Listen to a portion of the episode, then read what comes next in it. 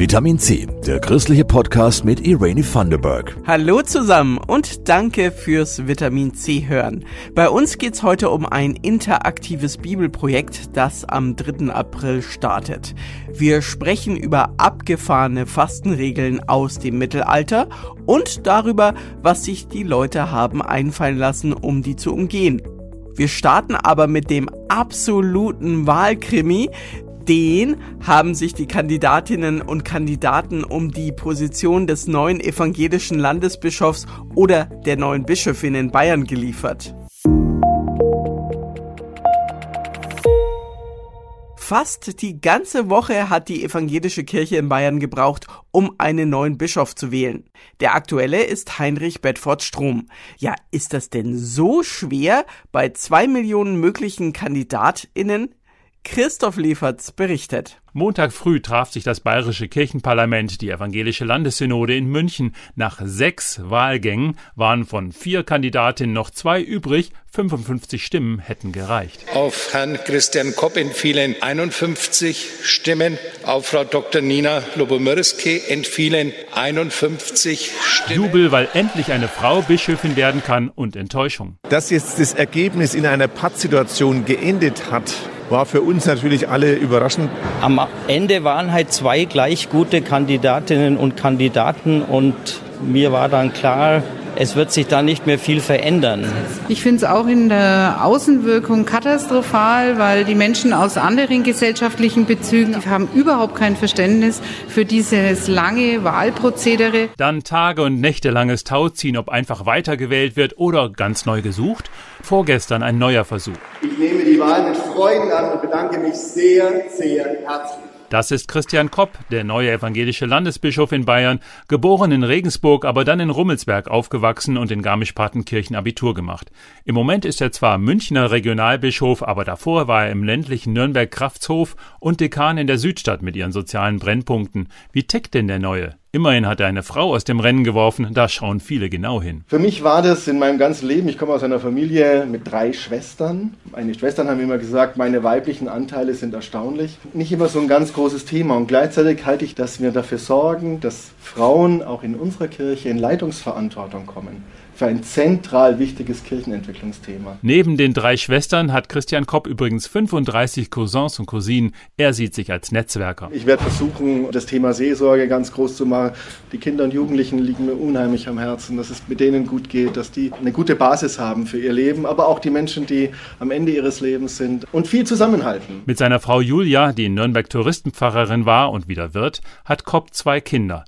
Der Sohn hat sich vor wenigen Jahren das Leben genommen, ein harter Schlag. Die Tochter hat selbst schon Familie.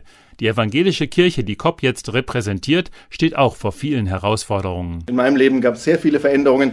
Manche habe ich begrüßt, manche hätte ich nicht gebraucht. Von dieser Einstellung möchte ich gern ein bisschen was weitergeben. Manche von den Veränderungen sind bitter, aber gleichzeitig sind wir eine Organisation, die vor einer unglaublichen Verheißung lebt vom Himmel, von einer Welt, die wir mit Augen gar nicht sehen können. Und diese Sehnsucht, den Menschen zu stärken, dafür möchte ich gerne eintreten. Der neue Bischof Christian Kopp positioniert sich übrigens deutlich. Er ist für Waffenlieferungen an die Ukraine und bewundert junge Menschen, die sich fürs Klima festkleben. Überhaupt liebt er das schöne Leben, Musik, Schafkopf spielen, er kocht gern. Hat er dafür noch Zeit als Bischof? Ich werde weiter meditieren, beten, joggen, Radl fahren. Das tut gut. Los geht es für Kopp am 29. Oktober in der Nürnberger Lorenzkirche. Ich fahre zur Verabschiedung meines Vorgängers, die gleichzeitig meine Einführung ist.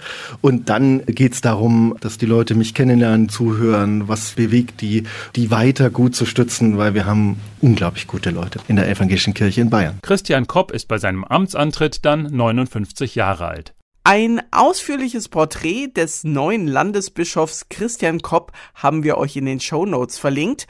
Bis Kopp im Herbst sein Amt antritt, ist Heinrich Bedford Strom noch Landesbischof. Und zu dem und einem spannenden Projekt kommen wir jetzt. Was war zuerst da im Paradies? Die Schlange oder der Apfel? Wie war das mit dem verlorenen Schaf? Und wer waren Kain und Abel?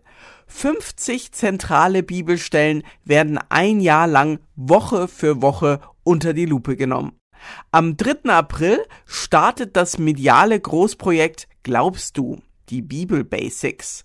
Agnes Kraft weiß mehr und verrät euch, wann ihr mit dem amtierenden evangelischen Landesbischof Heinrich Bedford Strom über die Bibel sprechen könnt. Am kommenden Montag gibt es die Gelegenheit dazu.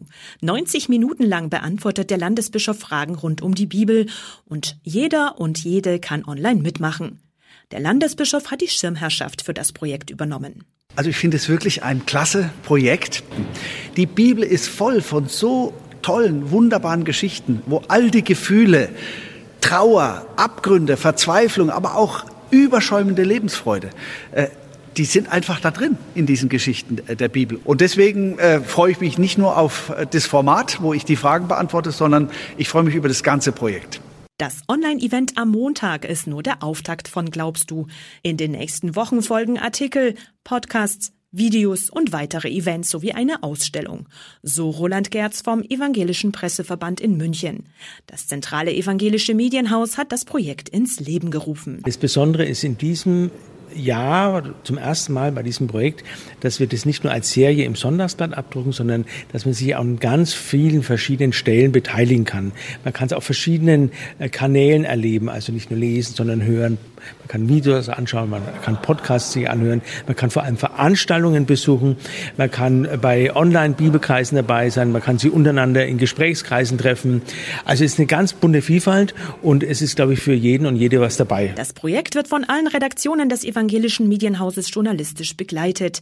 Die Beiträge zu den 50 Bibeltexten wurden von prominenten Autoren und Autorinnen geschrieben, aufgenommen oder aufgezeichnet. Die Beiträge zu Glaubst du sind mal ernst und theologisch und mal leicht und unterhaltsam. Erscheinen werden sie im gedruckten Sonntagsblatt der Evangelischen Wochenzeitung für Bayern, auf der Online-Plattform sonntagsblatt.de sowie auf vielen weiteren analogen und digitalen Kanälen. Und da finde ich, ist dieses crossmediale Projekt genau der richtige Weg, weil es die, die neuen Formen der Kommunikation wirklich nutzt und gleichzeitig die Inhalte äh, neu erschließt. Und äh, wenn Menschen darüber ins Gespräch kommen und mir selber dann auch Fragen gestellt werden, da bin ich jetzt schon gespannt drauf. Sagt Landesbischof Heinrich Bedford Strom. Mitmachen kann man unter sonntagsblatt.de.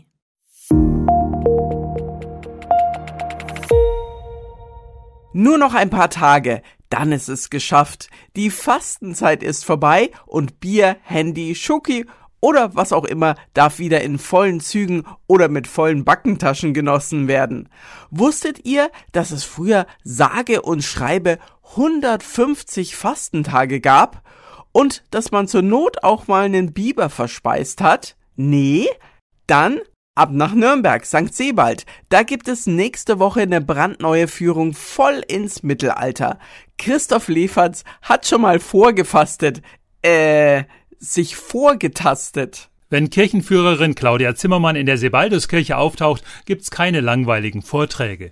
Sie kommt in Nürnberger Tracht des Spätmittelalters und hat einen Bierkrug dabei, Brotteller, Salzbehälter, Kerzen und Stoffe. Es wird einen Abendmahlstisch geben. Also nicht der Tisch, der in der Kirche Abendmahl bedeutet, sondern wie sah es eigentlich am normalen Abendbrottisch bei den Leuten aus, die nicht in den Büchern auftauchen. Mit Zimmermann taucht man voll ab in die Fastenzeit des Mittelalters. 150 Fastentage gab es damals. Auf jeden Fall schon mal Mittwoche und Freitage und die großen Fastenzeiten vor Weihnachten, also die gesamte Adventszeit ist eine Fastenzeit und die ganze Osterzeit, die wir jetzt ja haben, ist auch Fastenzeit. Lebkuchen sind damals erlaubt in der Fastenzeit. Es geht im Mittelalter also nicht ums Suchtfasten. Es geht einmal darum, dass kein Fleisch gegessen wurde, dass aber auch keine Eier gegessen wurden. Das Grundnahrungsmittel war schon Getreide in Form von Brei oder Brot. Aber was war denn sonst noch auf dem Tisch? Natürlich nicht immer nur Kohl und Zwiebeln, sondern da wurde zum Beispiel mit Mandelmilch gekocht. Ist heute ja wieder ganz modern, war auch im Mittelalter ganz modern und es war gar nicht so teuer. In Deutschland wurde standardmäßig Mandeln angebaut, überall da, wo Wein gewachsen ist. Am Rhein zum Beispiel standen Mandelbäume. Fasten war damals für alle verbindlich, also auf dem Papier. Und wie immer gibt es auch Ausnahmen. Es gibt auch Regelungen, dass zum Beispiel schwer arbeitende Menschen und Kranke keine Fastenzeit halten müssen, auch Kinder nicht unbedingt. Also das kommt einem auch bekannt vor, zum Beispiel aus dem Ramadan. Und dann gibt es die verschiedenen Bemühungen, natürlich Sachen zu umgehen. Kein Fleisch zum Beispiel hieß ja Fisch ist erlaubt. Und Fische sind im Prinzip ja alle Tiere, die im Wasser leben. Also auch Biber? Man hat gesagt, okay, der lebt im Wasser. Fische sind auch Wassertiere, also kann man Biber zum Beispiel auch in der Fastenzeit essen. Es sind leckere Biberrezepte überliefert, sagt Claudia Zimmermann. Sie ist Expertin für Essen im Mittelalter. Man kann ja Fleisch auch anders faken, also auch ohne Tofu oder Seitan. Also heute würde man sagen, einen falschen Hasen machen aus etwas, was nicht aus Hase besteht. Sondern aus Brot und Gemüsemasse und Gewürzen. Geschmacklich und von der Form wird der Hase nachgeahmt. Manche Fastenregeln musste man kulturell anpassen. In Rom wurden die Fastenregeln gemacht. Tja, da war man fein raus mit Olivenöl und schon damals typisch mediterraner Küche. Aber hier gab's Butter, Butterschmalz und die fielen unters Fastengebot. Keine tierischen Fette. Und das war speziell nördlich der Alpen manchmal schwierig einzuhalten, weil hier viel aus tierischen Fetten hergestellt wird. Die Menschen waren auch Meister darin, irgendwie alles zu verwerten. Und da gehören auch die tierischen Fette dazu, die natürlich auch viel Energie liefern. Zum Glück erließ der Papst irgendwann offiziell den Butterdispens, die Erlaubnis, Butter in der Fastenzeit zu essen. Wichtig ist vielleicht auch nicht wie, sondern dass man fastet. Fasten war damals schon mehrfach sinnvoll. Fastenzeiten sind immer Vorbereitungszeiten. Und so war es damals auch schon. Die großen Fastenzeiten, speziell hier nördlich der Alpen, sind die Zeiten, in denen sowieso wenig vorhanden war. Es waren die Zeiten, in denen gehaushaltet werden musste. Heute ist das wohl anders, obwohl weltweit gesehen, vielleicht würde maßvolles Fasten auch anderen gut tun.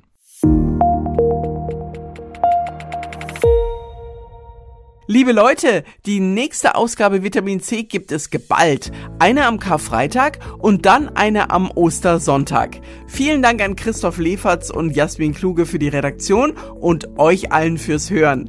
Wenn ihr anderen von diesem Podcast erzählt, noch besser. Bis bald, eure Irani. Das war Vitamin C, der christliche Podcast. Für Fragen oder Anmerkungen schreibt uns an pod-vitaminc.epv.de. Vitamin C, jeden Sonntag neu.